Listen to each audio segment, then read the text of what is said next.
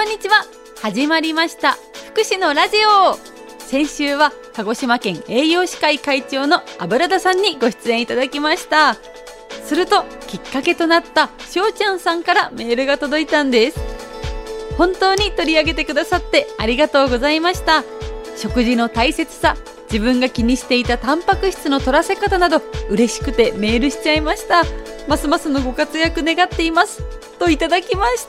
た。ありがとうございます。少しでもお役に立てたなら嬉しいです。そして今回はユニバーサルビーチの取り組みについて考えてみませんか？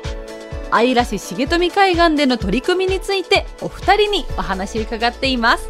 海を見ながら潮風を感じておしゃべりしましたよ。ぜひお聞きください。福祉のラジオ。この番組は南国ハウス。千年メディカルタウン。就労継続支援 B 型事業所。小春日和。コンフィアンスの提供でお送りします。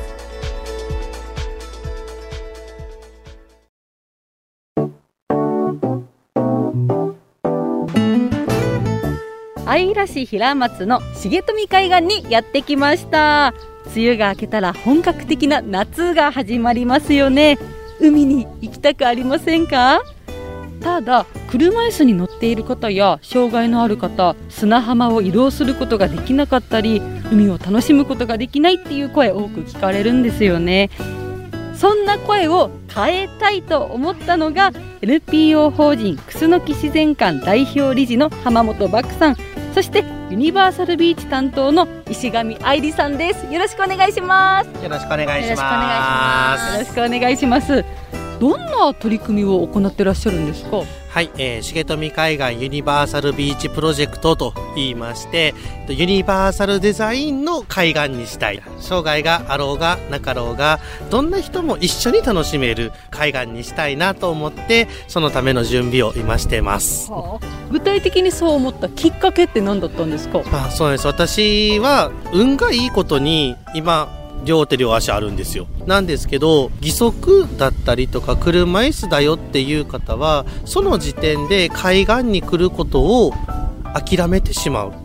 そこに来ることがすごくハードルが高いっていう話を聞いてで自然体験夏場になったら海に行きたいプールに行きたいってあるけどそこをまず最初で選択肢から排除するんだよっていう話を聞いた時に一緒に楽しめる海岸にできないかなと思ったんですね。その声になったのが隣にいる石上さん。はいそうなんです。私は、えっと、生まれつき両腕がないんですけど私の場合は小さい頃海に行った思い出は確かにあるんです、あるんですけどお友達と一緒に海を楽しむとかやっぱりそういうのがなかなかこう選択肢に入ってきづらいっていう状況はありましたね。着替えて海に海水浴をするってなると海水浴するだけじゃなくてその前後がやっぱり大変だったり着替えとか移動とかこう消極的というか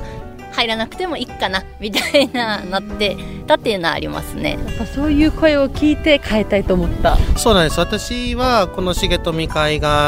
がより多くの人に愛される海岸にと思ってゴミ拾いしてここの海岸で生き物観察会とかをやったりとかして今本当ありがたいことでいろんな方遊びに来ていただけるんですけどもっと多くの方々にもっと本当さまざまな立場の方々にここの海岸だったらそうやってできるみんな一緒にしかも楽しめるんだよっていう海岸にしたかったっていうのはあります。砂浜ってやっぱり車椅子は必ず埋まっちゃうのでそこが走りやすいビーチマットっていうのを設置できるだったりとか砂浜用の車椅子っていうランディーズっていうのもあるんですけどこれへの乗せ替えができるとかそういうところかなとは思ってます。こう手伝ってもらったりとか環境自体も整っててもらわないとなかなか難しいっていうところがあるなと思います。支える人を育てるだったら人間の考え方一つでできるのでこの海岸はどんな人でも楽しんでいい楽しめる海岸なんだよっていう考え方を遊びに来ている人たちみんなが持ってれば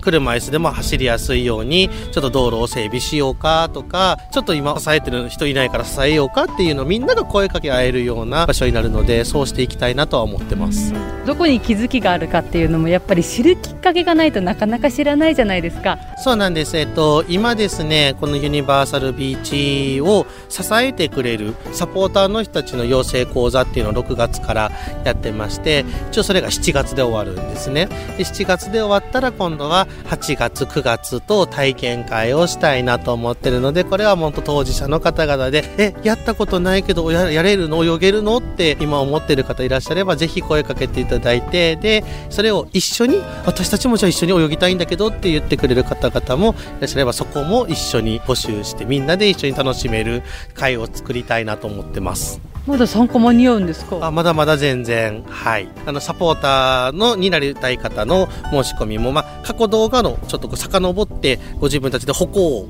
してもらわないといけないところあるんですけれども何回か体験してもらえたらその方々にもサポーターになってもらいますので体制を作っていきたいと思ってます。この体験会を通してどう変わりましたか？いろんな人がやりたいって言ったらじゃあどうすればできるかなを一緒に考えられるようになりました、まあ、ユニバーサルビーチをする中でこうやっぱこれも必要だよねあれも必要だよねってって道具も揃えていってるのも一つなんですけどもう一つはやっぱり周りの人たちとか人たちの心というか考えというか思いというかが変わってきたなっていうのもありまして多分ここがもっとこのユニバーサル化されて人が多く来るようにどんな人でもなった時に多分日常生活に普通に障害者がいる、うん、多分ここの重富海岸がそうなってくれたらいいなって私一つ思っていてそれもユニバーサルの一つだと思っています。実際に今も車椅子の方来られますよね、はい、ご高齢のご夫婦なのかなって思われる方がおばあちゃんが車椅子に乗ってておじいちゃんが押してるんですけど、ね、そういうのを見たりとか心の部分でも少しずつ変わっているなって感じますね特別な思いでやってあげるからじゃなくてえやるやるよ全然するするするするって言えるようななんかそんなあの世の中になればいいなとは思ってるのでそのために一歩ずつ進めていきたいなと思ってます。